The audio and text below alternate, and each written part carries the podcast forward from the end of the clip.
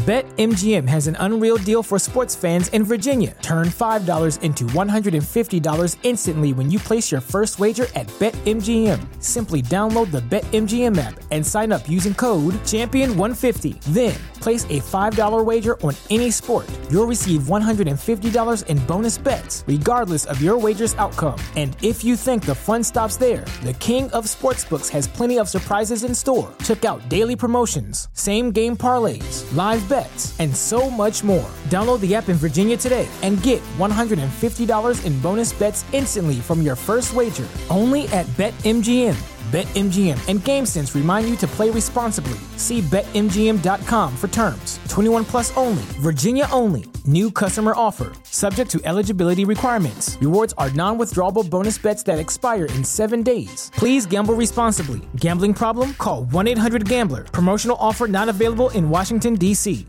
¿Te preocupas por tu familia? Entonces, ¿por qué darles solo huevos ordinarios cuando pueden disfrutar de lo mejor? Eggland's Best, los únicos huevos con ese delicioso sabor fresco de granja, además de la mejor nutrición, como 6 veces más vitamina D, 10 veces más vitamina E y 25% menos de grasa saturada que los huevos regulares, además de muchos otros nutrientes importantes. Así que, dales los mejores huevos. Eggland's Best, mejor sabor, mejor nutrición, mejores huevos.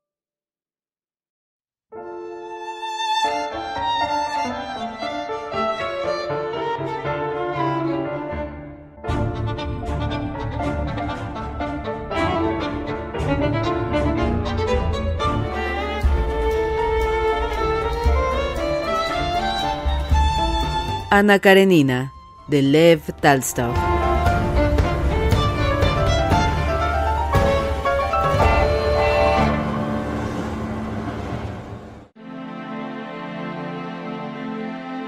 Uno de los fines principales del viaje a Rusia era para Ana ver a su hijo. Desde que salió de Italia, la idea de verle no dejó un momento de conmoverla, y cuanto más se acercaba a San Petersburgo, mayor le parecía el encanto y la trascendencia de aquel encuentro con el niño.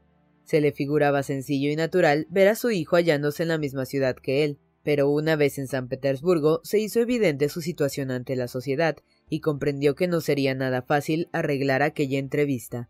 Llevaba ya dos días en la ciudad, y aunque la idea de verle no la dejaba un momento, no había adelantado ni un solo paso en aquel camino. Ana reconocía que no tenía derecho a ir abiertamente a casa de Karenin a riesgo de encontrarle, y que podía muy bien suceder que le prohibieran la entrada, cosa que le habría llenado de vergüenza. Solo el pensar en escribir a su marido y cruzar cartas con él le suponía ya un tormento. Únicamente cuando no se acordaba de su marido podía estar tranquila.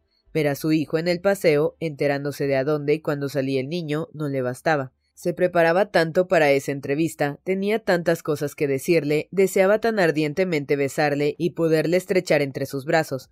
La vieja haya de Sergio podía orientarla y aconsejarle en ello, pero el haya no estaba en casa de Karenin. Estas dudas y en la búsqueda del haya pasaron dos días. Al informarse de las relaciones que unían ahora a Karenin y a Lidia Ivanovna, Ana decidió al tercer día escribir a la condesa, aquella carta que le costó tanto trabajo y en la que mencionaba intencionadamente la grandeza de alma de su marido, estaba escrita con la esperanza de que la viese él, y continuando en su papel magnánimo, le concediera lo que pedía.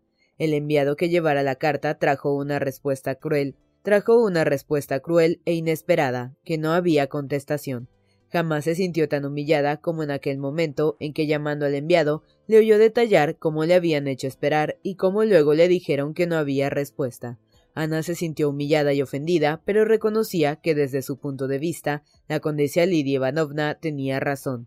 Su dolor era tanto más hondo cuanto que había de soportarlo ella sola, no podía ni quería compartirlo con Bronsky. Sabía que, aunque él era la causa principal de su desventura, la entrevista con su hijo había de parecerle una cosa sin importancia. A su juicio, Bronsky no podría comprender nunca toda la intensidad de su sufrimiento y temía como nunca había temido experimentar hacia él un sentimiento hostil al notar el tono frío en que habría, sin duda, de hablarle de aquello.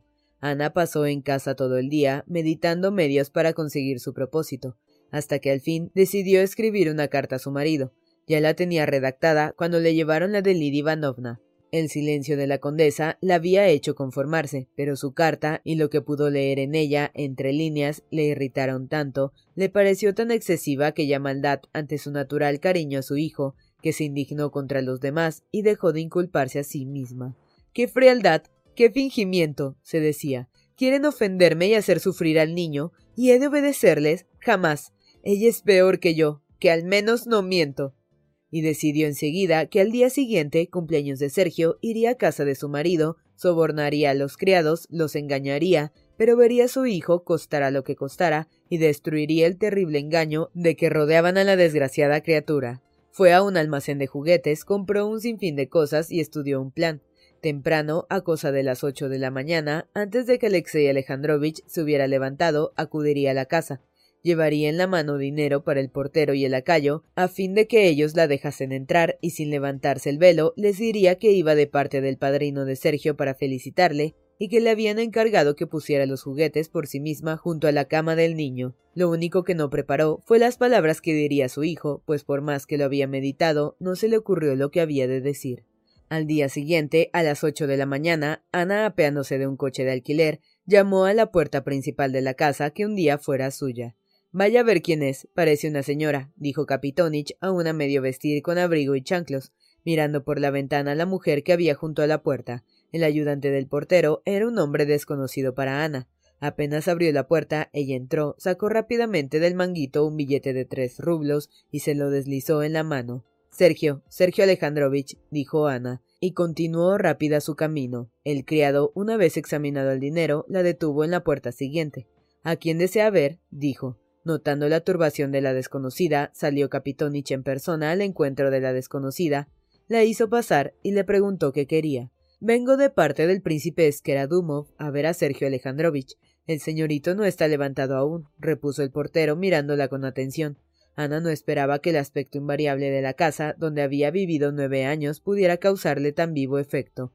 Recuerdos alegres y penosos se elevaron uno tras otro en su alma, haciéndole olvidar por un momento el objeto de su visita.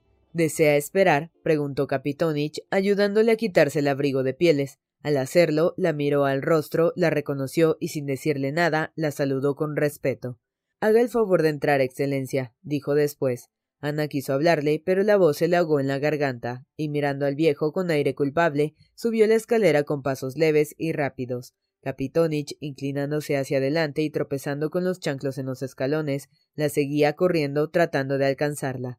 Está allí el preceptor. Quizá no se haya vestido. Iré a anunciarla. Ana seguía subiendo la escalera tan conocida sin entender lo que le decía el anciano. Aquí a la izquierda haga el favor. Perdone que no esté limpia aún. El señorito duerme ahora en el cuarto del diván, murmuró el portero, esforzándose en recobrar la respiración. Perdone, Excelencia, pero conviene esperar un poco. Iré a mirar y adelantándose a Ana, abrió a medias una alta puerta y desapareció tras ella. Ana esperó. El portero salió de nuevo. El señorito acaba de despertar, dijo. En el mismo momento en que el anciano portero anunciaba estas palabras, Ana oyó un bostezo infantil. En aquel sonido reconoció a su hijo y le pareció ya verle ante ella. Déjeme, déjeme y váyase, pronunció Ana cruzando la alta puerta. A la derecha de la entrada había una cama y en ella estaba sentado el niño, que vestido solo con una camisita terminaba de desperezarse, inclinando el cuerpo. En el momento en que sus labios se juntaron de nuevo, se dibujó en ellos una sonrisa feliz, y con aquella sonrisa el niño se dejó caer otra vez en el lecho, vencido por un suave sueño. Sergio, llamó a Ana acercándose con paso cauteloso. Durante su separación, y más aún en aquellos días en que le inundaba tan viva ternura por su hijo, Ana le imaginaba como un niño de cuatro años, ya que fue a aquella edad cuanto más le había querido. Su aspecto difería mucho de un niño de cuatro años, había crecido y adelgazado. Oh, qué delgado tenía el rostro, qué cortos los cabellos y qué largos los brazos. cuán diferente era de cuando ella le había dejado. Pero era él, con su misma forma de cabeza, con sus labios, con su suave cuello y sus anchos hombros. Sergio. repitió al oído mismo del niño. Sergio se incorporó sobre un codo, movió la cabeza a ambos lados como buscando algo y abrió los ojos. Por algunos segundos miró silencioso e interrogativo a su madre, inmóvil ante él. De pronto rió lleno de dicha, y cerrando de nuevo sus ojos cargados de sueño, se dejó caer otra vez, pero no hacia atrás, sino en los brazos de su madre. Sergio, querido niño mío, exclamó Ana sofocada, abrazando el amado cuerpecito. Mamá, contestó el niño, volviéndose en todas direcciones para que su cuerpo rozara por todas partes los brazos de su madre. sonriendo medio dormido, siempre con los ojos cerrados y apoyándose con sus manos gordezuelas en la cabecera de la cama, se asió a los hombros de su madre y se dejó caer sobre su regazo, exhalando ese agradable olor que solo tienen los niños en el lecho. Enseguida empezó a frotarse el rostro contra el cuello y los hombros de su madre. Ya sabía, dijo abriendo los ojos, que habías de venir. Hoy es el día de mi cumpleaños. Me he despertado ahora mismo y voy a levantarme. Y mientras hablaba, se quedó de nuevo dormido. Ana le miraba con afán, viendo cuánto había crecido y cambiado en su ausencia. Reconocía y desconocía a la vez sus piernas desnudas, ahora tan largas, y sus mejillas enflaquecidas, los cortos rizos de su nuca que tantas veces había besado. Estrechaba todo aquello contra su corazón y no podía hablar, ahogada por las lágrimas. ¿Por qué lloras, mamá? preguntó el niño despertando por completo. ¿Por qué lloras, mamá? gritó con voz quejumbrosa. No lloraré más, lloro de alegría, hace tanto que no te he visto. No, no lloraré más, no lloraré, dijo devorando sus lágrimas y devolviendo la cabeza. Ea, ya es hora de vestirte, añadió recobrando algo de su serenidad después de un silencio, y sin soltar sus manos se sentó al lado de la cama en una silla sobre la que estaba la ropa del pequeño. ¿Cómo te viste sin mí? ¿Cómo? dijo tratando de expresarse con voz natural y alegre, pero no pudo terminar y volvió una vez más la cara. No me lavo ya con agua fría. Papá no me deja. ¿Has visto a Basilio Lukic? Vendrá ahora. Ah, te has sentado sobre mi vestido. Sergio rió a carcajadas. Ana le miró sonriendo. Mamá, querida mamá, gritó el chiquillo lanzándose de nuevo a ella y abrazándola. Parecía que solo ahora, al ver su sonrisa, comprendió lo que pasaba. Esto no te hace falta, siguió el niño quitándole el sombrero, y cuando Ana estuvo sin él, Sergio, como si en aquel momento la viese por primera vez, se precipitó a ella para besarla.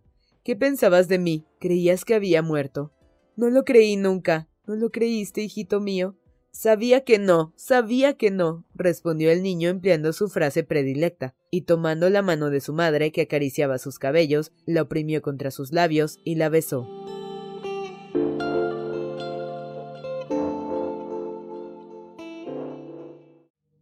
¿Te preocupas por tu familia? Entonces, ¿por qué darles solo huevos ordinarios cuando pueden disfrutar de lo mejor? Eggland's Best, los únicos huevos con ese delicioso sabor fresco de granja, además de la mejor nutrición, como 6 veces más vitamina D, 10 veces más vitamina E y 25% menos de grasa saturada que los huevos regulares, además de muchos otros nutrientes importantes. Así que, dales los mejores huevos. Eggland's Best, mejor sabor, mejor nutrición, mejores huevos.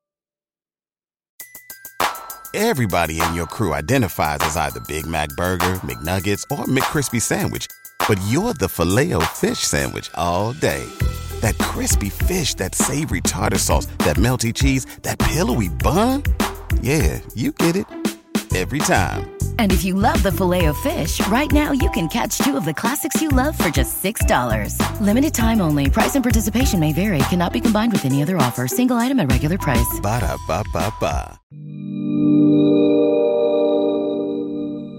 Entretanto, Basilio Lukic, que al principio no había comprendido quién era aquella señora, suponiendo por la conversación que aquella era la esposa que había abandonado a su marido y a la que no conocía, por no estar ya en la casa cuando él llegara allí, dudaba si debía entrar o no y si procedía a avisar a Karenin pensando al fin que su deber era despertar diariamente a Sergio a una hora fija y que para hacerlo no debía preocuparse de quien estuviese allí, fuera su madre o cualquier otra persona, ya que a él solo le incumbía cumplir su obligación. Basilio Lukic se vistió, se acercó a la puerta y la abrió. Pero las caricias de madre e hijo, el tono de su voz y lo que se decían le forzó a cambiar de decisión.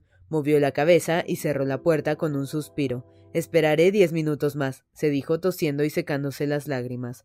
Entre los criados, mientras tanto, reinaba gran agitación.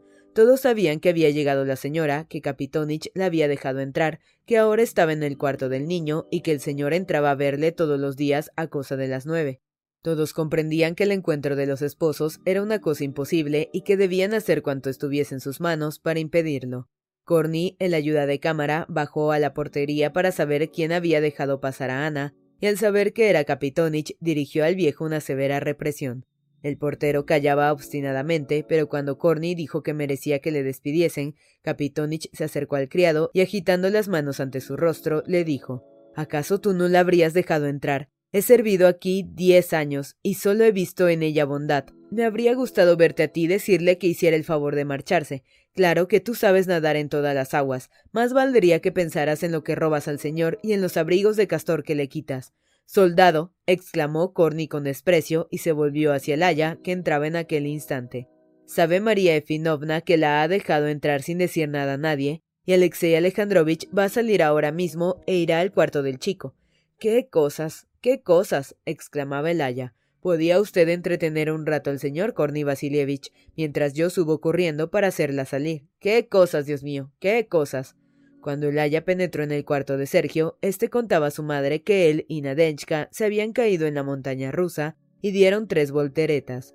Ana escuchaba el sonido de su voz, veía su rostro y el juego de su expresión, sentía su mano, pero no entendía lo que le hablaba. Tenía que marchar y dejarle. No pensaba ni comprendía otra cosa.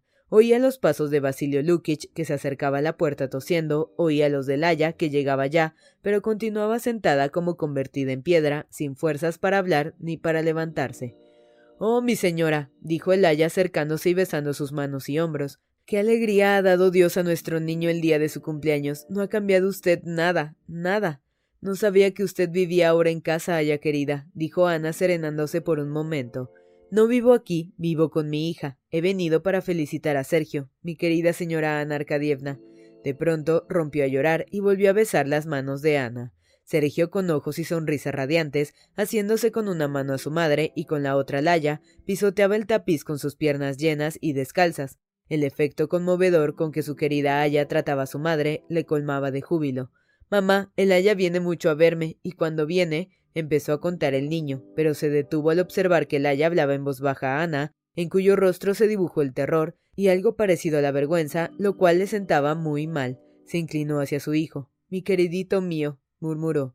No dijo adiós, pero el niño lo leyó en la expresión de su rostro. Oh, querido, queridísimo Kutik, continuó Ana, dando al niño el nombre con que le llamaba de pequeño. No me olvidarás. Tú. No pudo hablar más. Cuántas palabras pensó después que podía haberle dicho en ese momento, pero ahora no sabía ni podía decirle nada, y sin embargo Sergio comprendió cuánto ella hubiera querido decirle, comprendió que era desgraciada y que le quería, y hasta comprendió que Laia decía en voz baja a su madre, siempre viene hacia las nueve. Y adivinó que hablaban de su padre y que ella y él no debían verse. Todo esto lo comprendía, mas no comprendía el motivo ni por qué se dibujaba el terror en el semblante de su madre. Sin duda ella no era culpable de nada, pero temía a su marido y se avergonzaba de algo. Habría deseado hacer una pregunta que le aclarase aquellas dudas, pero no se atrevía a hacerla porque veía que su madre sufría y sentía piedad de ella. Apretándose contra su cuerpo, murmuró en voz baja no te vayas todavía. Él tardará algo en venir. La madre le apartó un poco para ver si el niño se daba cuenta de lo que decía, y en su rostro asustado leyó que el niño no solo hablaba de su padre, sino que hasta parecía preguntar qué debía pensar de él. Sergio, querido hijito, ama mucho a tu padre, es mejor y más bueno que yo. Yo me he portado mal con él. Cuando seas mayor lo comprenderás. No hay nadie más bueno que tú, gritó el niño con desesperación a través de sus lágrimas y tomándola por los hombros, la apretó con toda su fuerza con sus brazos temblorosos y tensos. Mi pequeño Kutik, querido Sergio, dijo Ana, y se puso a llorar débilmente como un niño, como lloraba él. En aquel instante se abrió la puerta y apareció Basilio Lukich. Próximos a otra puerta sonaron pasos. El aya dijo en voz baja Ya viene. y entregó el sombrero a Ana. Sergio se deslizó en la cama y rompió a llorar, cubriéndose el rostro con las manos. Ana separó aquellas manos, besó una vez más el rostro húmedo de lágrimas y con rápido paso salió de la alcoba. Alexei Alejandrovich avanzaba en dirección opuesta. Al verla se detuvo e inclinó la cabeza aunque solo un momento antes Ana afirmaba que él era mejor y más bueno que ella, en la mirada rápida que le dirigió al distinguir su figura en todos sus detalles, le invadieron los habituales sentimientos de aversión, de odio y de envidia de que le hubiera quitado a su hijo. Con rápido ademán se bajó el velo y salió de allí casi a la carrera. No había tenido tiempo de desenvolver los paquetes que con tanta ternura y tristeza comprara el día anterior en la tienda para su hijo y se los llevó consigo en el mismo estado.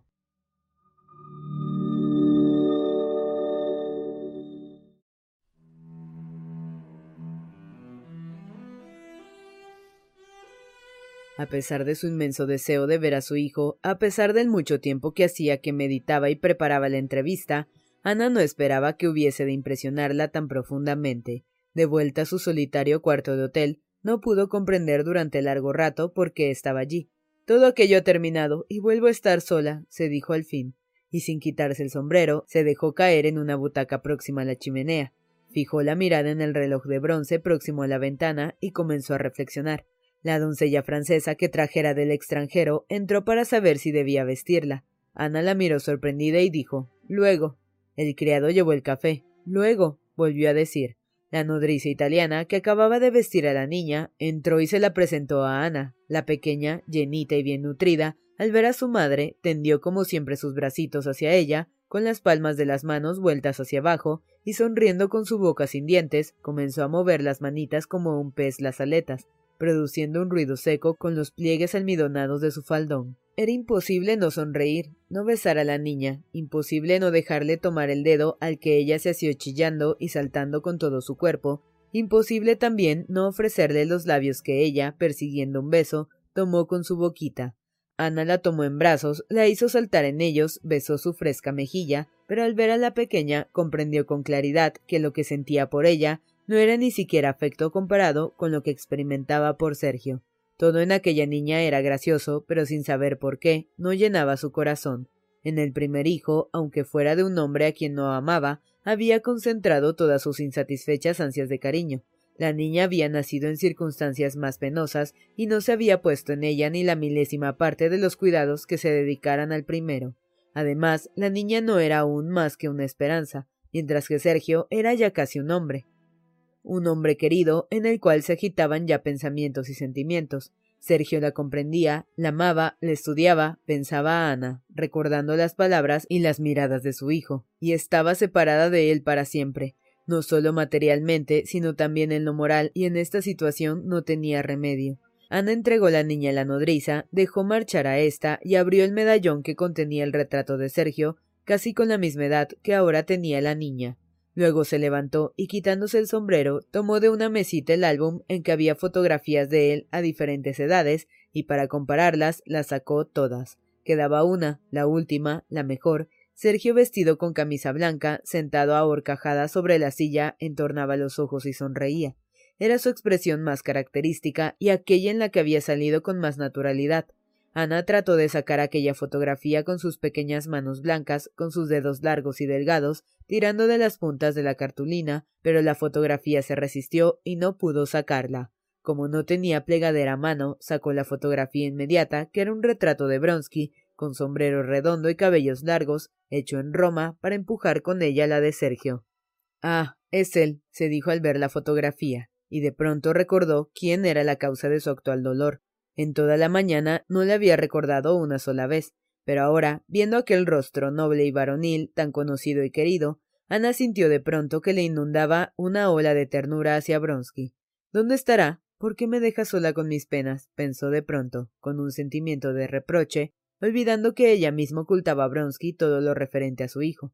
Envió a buscarle, rogándole que subiera enseguida, y le esperó imaginando con el corazón palpitante las palabras con que iba a contárselo todo y las expresiones de amor con que él la consolaría. El criado subió diciendo que el señor tenía una visita, pero que iría enseguida, y que deseaba saber si ella podía recibirle en compañía del príncipe Yachvin, que había llegado a San Petersburgo. No vendrá solo, y no me ha visto desde ayer a la hora de comer, pensó. No podré explicárselo todo. Vendrá con Yachvin. De pronto le acudió a la mente un terrible pensamiento. Habría dejado Bronsky de amarla, Recordando los hechos de los últimos días, le parecía ver en cada uno de ellos la confirmación de sus sospechas. El día antes Bronsky no había almorzado en casa. Además, insistió en que en San Petersburgo se instalarían separadamente y ahora no venía solo para evitar verla cara a cara. Debería decírmelo, debo saberlo. Si lo supiera ya acertaría yo lo que me convendría hacer, se decía Ana, sintiéndose sin fuerzas para imaginar la situación en que quedaría cuando se cerciorase de la indiferencia de Bronsky. Pensando que él había dejado de amarla, se sentía en un extraño estado de excitación casi desesperada. Llamó a la doncella y se fue al tocador. Al vestirse se ocupó de su atavío más que todos aquellos días, como si Bronsky, en caso de que le hubiera dejado de amar, pudiese enamorarse de nuevo viéndola mejor vestida y peinada. El timbre sonó antes de que hubiera terminado. Cuando salió del salón, no fue la mirada de Bronsky sino la de Yachvin la primera que halló. Bronsky contemplaba las fotografías de su hijo que ella había dejado sobre la mesa y no se apresuró a mirarla. Ya nos conocemos, dijo Ana poniendo su manecita en la manaza de Yachvin, que la saludaba confuso, ya que en contraste con su enorme estatura, era un hombre de gran timidez. Nos conocimos en las carreras, el año pasado. Démelas, dijo Ana dirigiéndose ahora a Bronsky y haciendo con un rápido ademán los retratos que él examinaba y mirándole significativamente con sus ojos brillantes. ¿Qué tal este año las carreras? preguntó Yachvin. Yo he asistido a las del corso en Roma. Ya sé que a usted no le gusta la vida extranjera, agregó sonriendo dulcemente.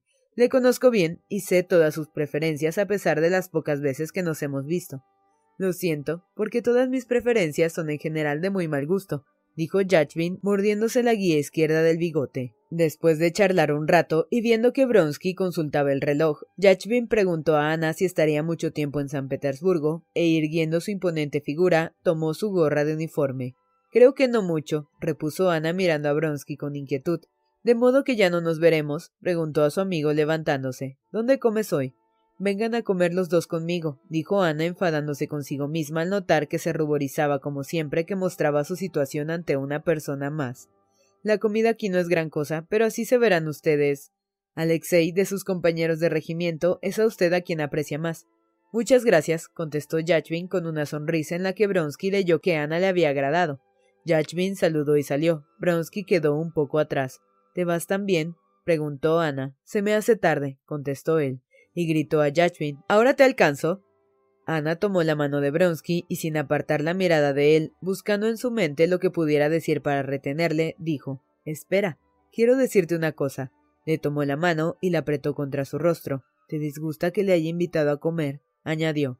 Has hecho muy bien, repuso Bronsky con tranquila sonrisa, descubriendo las apretadas hileras de sus dientes y besándole la mano. Alexei, ¿Sigue siendo el mismo para mí? preguntó Ana apretando la mano de él entre las suyas. Sufro mucho aquí, Alexei. ¿Cuándo nos vamos? Pronto, pronto. No sabes lo penosa que me resulta también a mí la vida aquí, dijo él retirando su mano. Ve, ve, repuso Ana ofendida. La dejó y salió de la habitación rápidamente.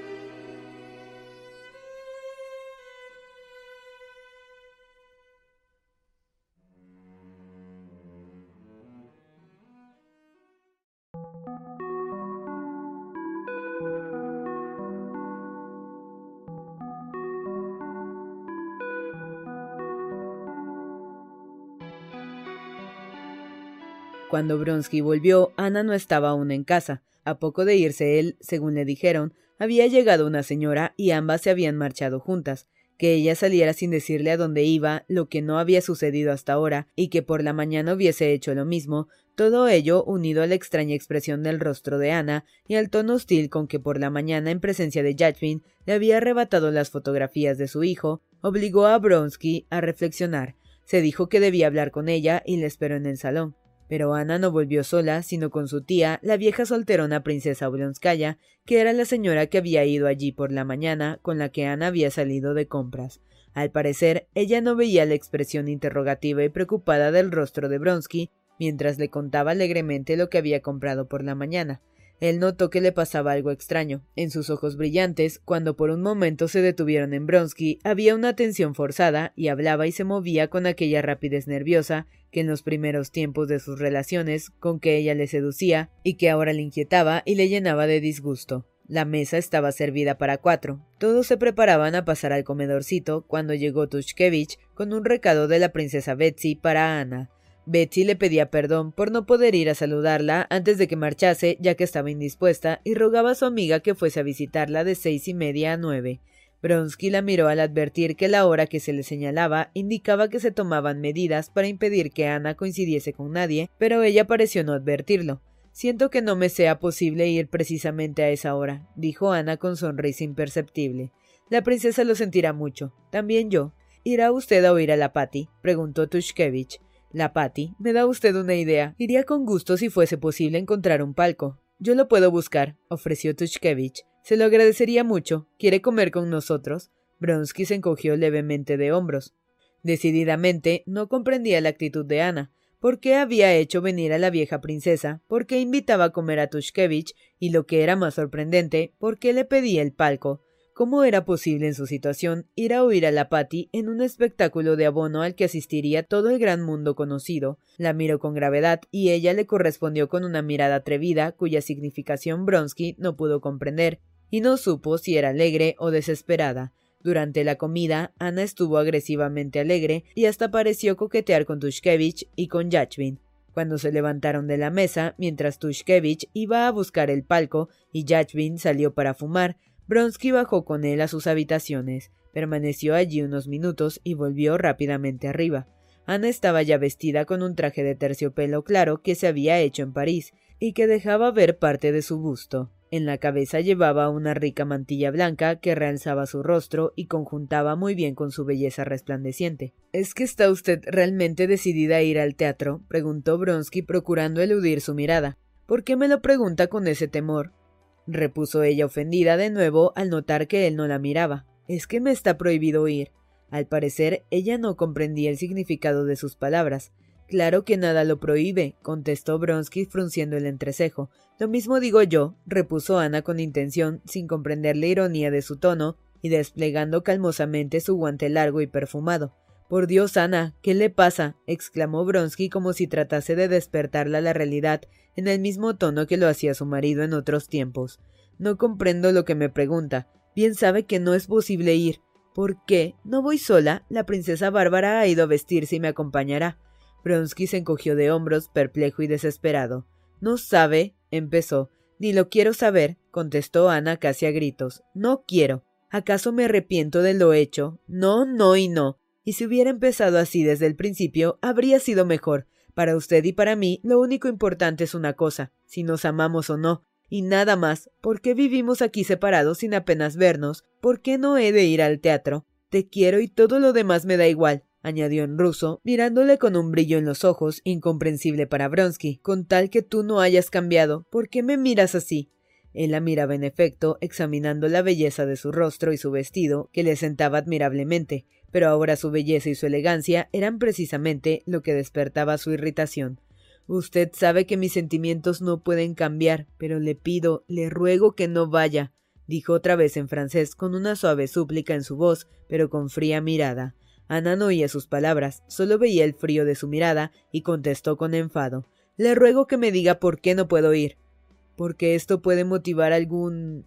algo. Bronsky titubeó. No lo entiendo. Yachvin n'est pas compromettant y la princesa Bárbara no vale menos que otras. Ah, aquí viene.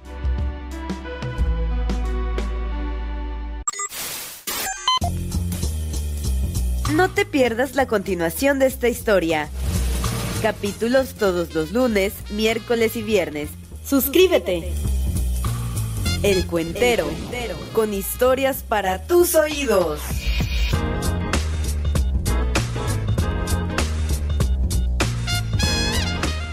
¿Te preocupas por tu familia? Entonces, ¿por qué darles solo huevos ordinarios cuando pueden disfrutar de lo mejor? Eggland's Best, los únicos huevos con ese delicioso sabor fresco de granja, además de la mejor nutrición, como 6 veces más vitamina D, 10 veces más vitamina E y 25% menos de grasa saturada que los huevos regulares, además de muchos otros nutrientes importantes. Así que, dales los mejores huevos. Eggland's Best, mejor sabor, mejor nutrición, mejores huevos.